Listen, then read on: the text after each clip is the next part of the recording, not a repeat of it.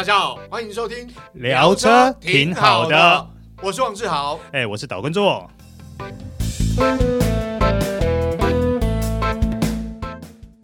大家好，欢迎收听这一集聊车挺好的，我是王志豪，哎，我是岛根座。座哥，今天我们要聊聊，其实现在汽车，说实话，设备真的琳琅满目，哎，对，啊，有的没有的，真的太哦，配备超多的。对，呃，有一句话这样讲啊，车友之间都会说。就是喜欢玩车，都会觉得以前的车比较简单，比较美好，比较容易改装。嗯、因为什么？没什么电子配备。没有啦，不一样的美好嘛。以前的美好是比较纯粹，哎，对对对。现在的美好是多了很多的电子设备嘛，豪华，那可能也更人性化嘛。对对对对。但是说实话，有些东西真的可以不用。没有，我我我跟你讲哦，我不是批评大家买车的习惯啦，必须要这样讲。曾经我知道，就是。台湾的汽车市场的消费者偏向于，不管车外形是不是真的很帅气，或性能真的很好，或者是安全性怎样，首重就是配备。只要有配备，满到满出来，你车价稍微贵一点，但性能表现、操控表现不怎么样，安全性不怎么样，照样买单。哎，你不能这样讲啊！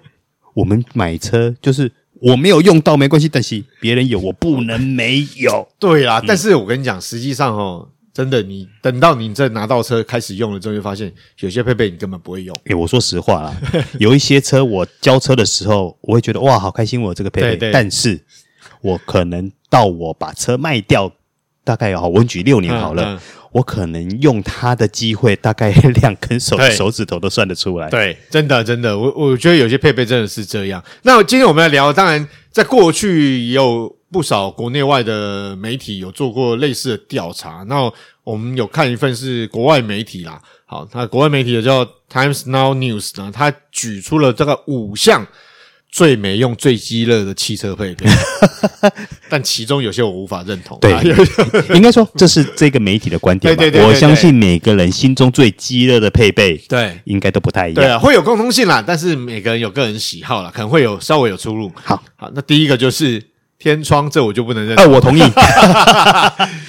没有，因为呃，必须要这样讲了，就是我我买车在这几年。最近几部车我都要有天窗，嗯，呃，因为我觉得天窗的实际用处不只是光线，好，包括了你可以上掀就可以通风，嗯，啊，让空气流通。那另外呢，就是你知道有个天窗，当你开车的时候，它影响的不。我这样讲，光线可能会影响到人的心情。对，也可以安抚小孩，是吗？对对对，不止没有办法，不是安抚小孩，这个全景式天窗可以安抚小孩，但一般的比较小型的天窗，我觉得也可以安抚驾驶人的心情。哦，好，稍微舒爽，就是光线明亮，甚至抬头看一下，哈，也算舒服。嗯，那当然这是小天窗啊，但是在现在的汽车市场来讲，小天窗说实话是鸡肋啦。不过对我来说啦。呃，天窗我大概一年开的次数，我觉得我可能一只手的手指头就数得出来了。哦，那我是经常开，我有事没事我就开一下天窗。然后，因为有时候我讲坦白，就是现在汽车的竞速性都有一定水准。嗯，有时候你开车开开哦，可能会比较累。嗯，或是想被咕啊，哎哎，这时候呢，我会怎么样？我会把天窗上掀。为什么？因为你开窗户那个风切声音，对，很大，不舒服。但你开天窗，因为气流的关系，你不会有气流倒灌到车内，但是你会听得到外面的噪音。嗯，然后我会利用这种方式，就是如果不听音乐啦，我会利用这种方式提神。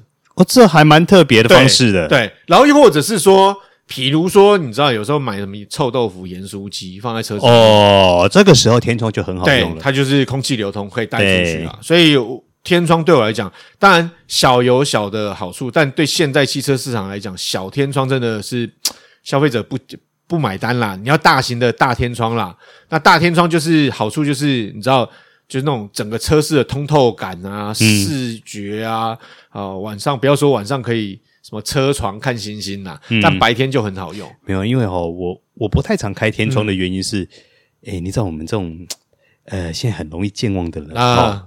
有时候天窗一开就忘了，忘记。除非就是说有有一些车子，可能我今天我一按关锁，对，窗户没关的，或是一些天窗没关，它自动帮你关。对，要不然如果不是有这项功能的话，对，我常常会忘记。诶，做哥讲这是实例，因为我就有朋友忘记关天窗，对，然后下雨，呃，下雨倒还好，但你知道，因为他要停在户外啊，嗯，就后来隔天上车的时候，发现车里面有蟑螂，哇，刚刚好，因为爬进去，对对对对，所以这种你知道，这种东西就是你自己要注意。那如果现在的车主啊，你买现在的车款有天窗款呢，就像做哥讲，其实。教你一个方法，就是你在锁车的时候，基本上基本上都有这种功能，就是你长按锁车键，它所有的窗户、天窗它都会关闭。是，好，它就没有一键关闭的功能啦。但是你可以用长按的可以关。对，但是有一些比较老的车子，对，就不见得有这样的功能。对，没错，没错，没错。嗯，那当然天窗有人嫌是因为会比较热啦。好，讲讲实在，的确是会有这种可能啦。嗯。啊，如果你可以贴隔热纸稍微挡一下，还 OK。嗯，好，但是某些情况下是某些时候热到，就是像现在台湾很热，你热到就算你有这个隔热帘或贴隔热纸了，可能车内的温度都会比较高一些。没有，还是要考量到。还有一个问题，如果你用久了，你车子用久了，胶条很容易老化。对对对对对，对。基本上如果不是车库车，我说实话，不是车库车的朋友。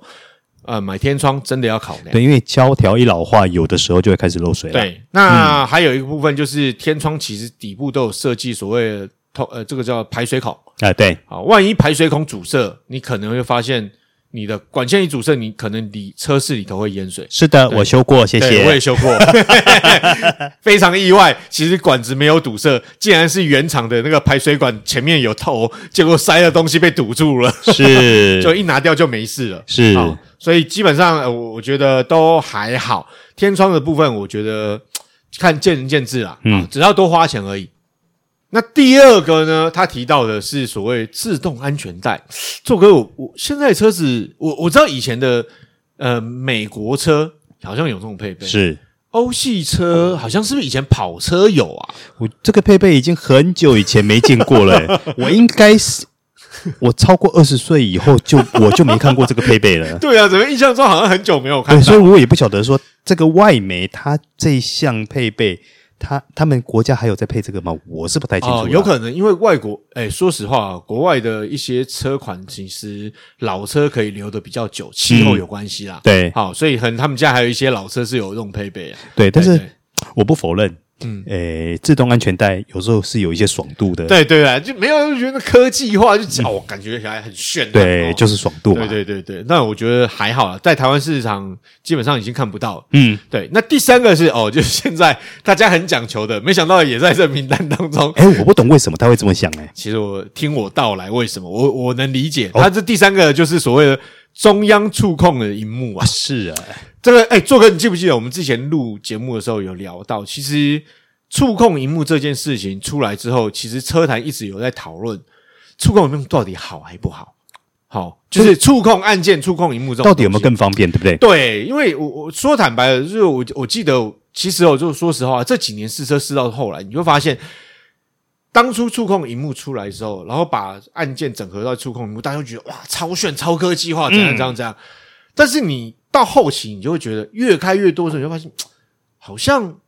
实体按键对驾驶人来讲是比较实用。对对，就我自己个人的经验啊，嗯，如果我今天在开车，嗯，你还要我分心去呃中控荧幕去操作的话，我会有一点难，越来越就是不习惯。我只不习惯是因为我觉得我的眼睛会离开我前方视线太久，前方啊，对啊，对，而且有的时候如果说它还是。选单一层层要进去的时候，哇，那更麻烦了，就是很麻烦。所以，当然现在有一些品牌，它已经把中央触控荧幕车载系统，它已经类似像手机界面的这种，嗯、呃，手机化了哈，这种设计比较便捷。但是，还是你必须要分神去用嘛，哈。对，有些触控的按键哈。那另外一个就是，大家想一想，你在买车之后，我相信基本上现在买车人都知道，因为。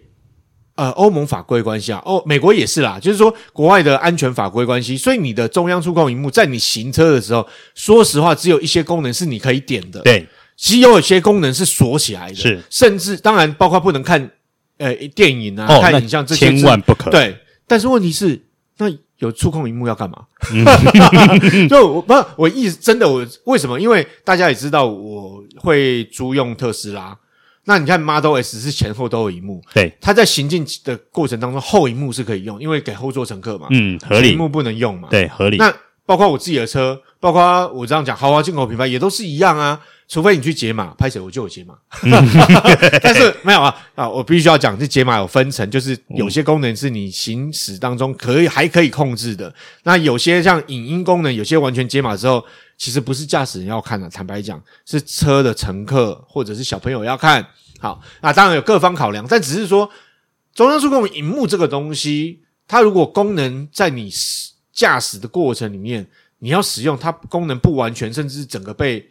被限制住，嗯，触控荧幕有比较好吗？对，如果说你是基于安全的理由，我我觉得这个部分是可以讨论的。对，所以我我觉得其实因为这个部分在国外也一直在讨论啊，包括福斯的汽车的呃总裁，他是呃记得是总裁吧，就是他前日前也在媒体上公开承认，他觉得这个触控荧幕的设计，相较于实体按键，似乎有必要再考量它是不是必要的。诶，对，但是现在有些车。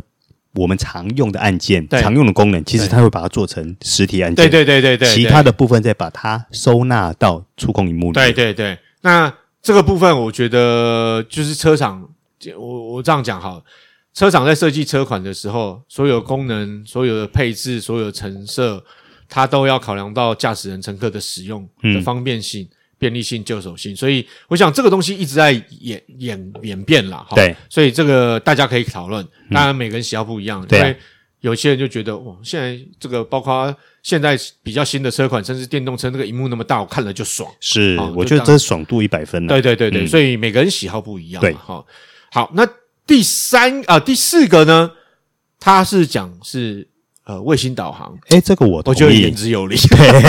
不是因为现在 Google Map。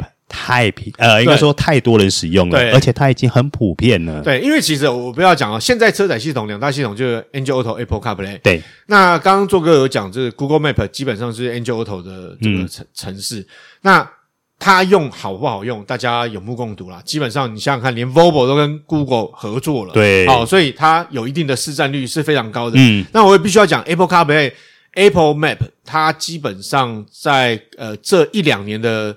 更新之后，其实它起来用，现在用起来也很好用。对啊，其实不管 Apple CarPlay、嗯、呃，或者是 Android Auto 里面的呃地图系统，对，其实，在车里面其实都可以完全的使用啊，功能还蛮全面的啦。但是我对 Google Map 最近是稍微有一点，嗯，呃，有点声音了、嗯。我个人呐、啊嗯，因为我光昨天就好了，嗯、我又被它不知道带到哪里去了。哎，对，这是问题，就是它在我我这样讲，它在某些情况的显示的。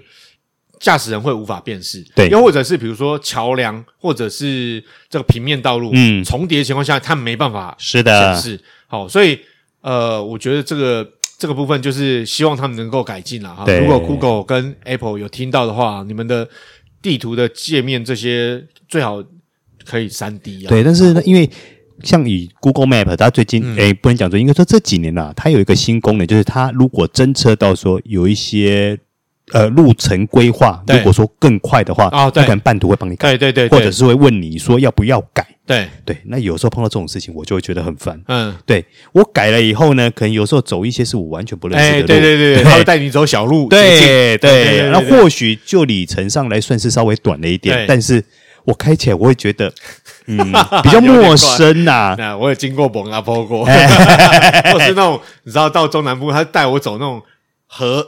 田跟田中间那种乡间小路是不是，对啊，吓死！我想说，呃，怎么会这种路？哎，对，对啊，所以有好有坏啊。但是也必须要反过来帮这个卫星导航讲一些话。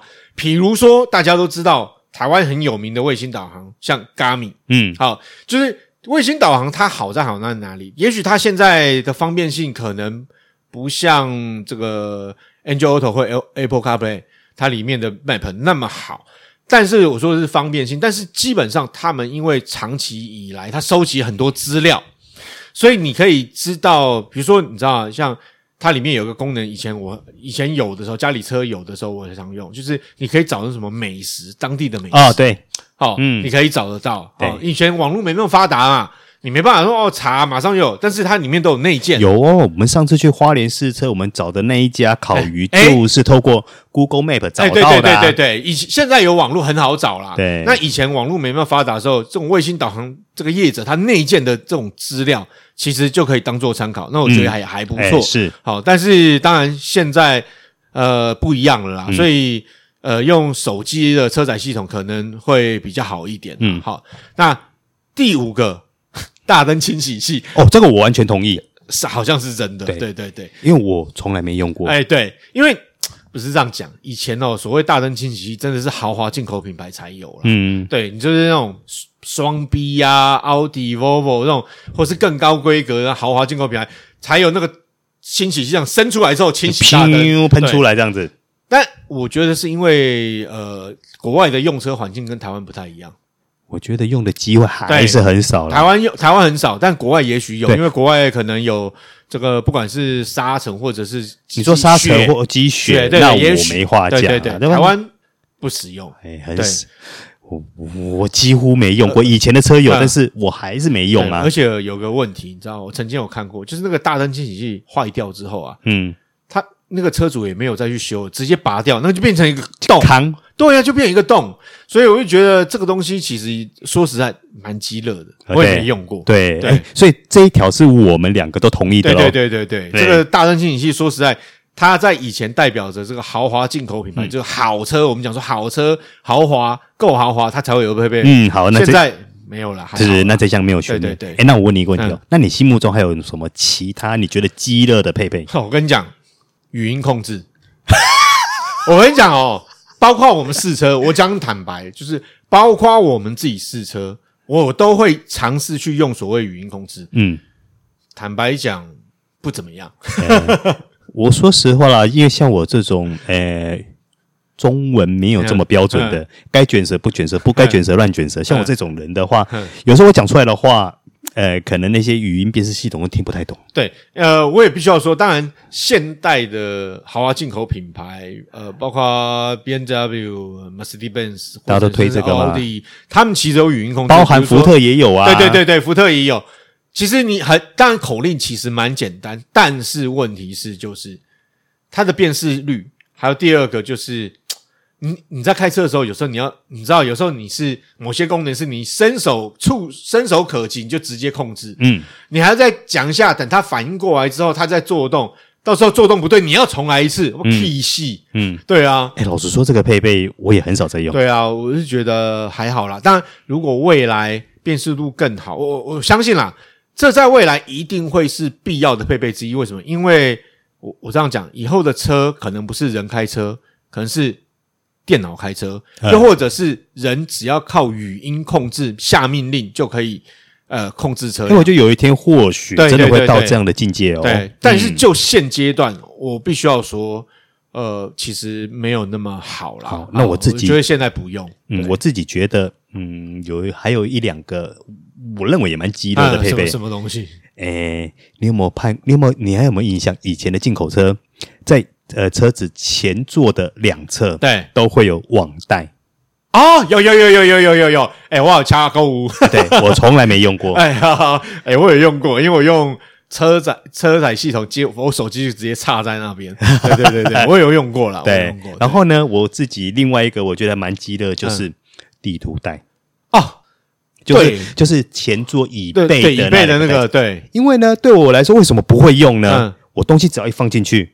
大概就忘记了。对对，尤其手机，譬如说，假设我手机要充电，对对，我就把它插进去。嗯，对，一下车我就忘了。对，就我我觉得地图带这个用意设计是好的，在过当然是从过去沿袭到现在，但是现在我们可以，我们试车有看到有些车厂它已经更改这个设计，嗯，所以它可以专门放手机啊，或者是对对，对它的大小啦，我讲大小、形状、位置，它有做一些修正。所以我觉得这个东西还可以，是好的东西，但是地图带就不用了啦。对，在以前，嗯，可能大家会看杂志、看报纸、报纸，对，它可以插进去，因为毕竟面积比较大嘛。对对对对。可是现在大家都看手机、看平板，对，好像似乎用不到这么大面积的地图带了。对，我我觉得其实现在是还好啦。那个有时候。有些我们在试车的时候，有些品牌的确有取消这样的设计啊。那有些还有，对那或者是你可能有些车主那个原厂的皮椅或者是绒布这个不织布椅可能久旧了，他可能去外面包皮，嗯，买有些是买那个皮套的嘛，啊，对对对，他还有这种袋子是哦，比较呃旧旧形式啦。嗯，那我觉得这个东西其实的确现在可以不用有啦。那不过当然我们讲那么多，这个每个人观点不一样了。那比如说，我认为还有一个。可以不要哦？是哪？哦，真的不用。在台湾不用怠速熄火，我真的觉得怠速熄火很讨厌。哎，不行啊，因为怠速熄火有这个东西的话，他们在做呃油耗测试的时候，其实是有帮助的。没错，但是呢，说实话，就实际在开车的过程里面，现在我的习惯就是一上车就是把它关掉。哦，我也不用关掉，因为我已经把电用电脑把它阉割掉了。哎，说实话啦，其实我也会关掉。对对啊，就是你知道。因为我听了一些朋友都会抱怨，这怠速熄火根本没用，不管是不是开豪华进口品牌或平价进口品牌或国产车，其实你一上车，它基本上都会关掉。那像我，因为呃，我我有电脑可以改，所以我就直接把它阉割掉，它不会做动。那你说走走停停，当然了，就像做哥讲，那真的哦，那个验车的时候，它需要对，因为。对，因为这个对油耗对对是有帮助的。对对对对对。但是我说实在，这个在台湾真的，国外用车环境也许够啦，就是需要啦。好了，我自己承认了，我开我们家那台国产车的时候，我真的会把它关掉。对对对对，这个我是觉得可以不用，或者是车厂可以不考虑一下有没有更好、更节能的方式可以取代它。嗯对，因为我我说真的哦，呃，怠速熄火这个当然为了环保，这是很好的用意，但相对来讲，我觉得。车主也会担心，哎、欸，这个在台台北，不要说台北啊，在台湾道路上面走走停停，然后那个三不五时就作动，其实那个东西会坏，对不对？呃，那个是维修保养的成本之一，必须要考量进去嘛。嗯，所以我觉得车厂如果可以，有没有更好的方式可以取代它的功能跟效用？然后你知道，就反正就是大家现在也有轻油电嘛，或是。这个十呃十二伏四十八伏啊，或是油电系混合系统嘛？啊，对啊，对，所以呃，那个我我觉得怠速熄火如果可以不要的话，当然是最好。好啦，那其实大家说那么多，其实每个人可能观点想要的或不要的，对，都不太一样。那就给大家做参考，有趣，大家聊一下。那呃，也建议大家，如果像某些东西你真的不用，呃，我觉得。保护问题不要去动它，包括怠速熄火。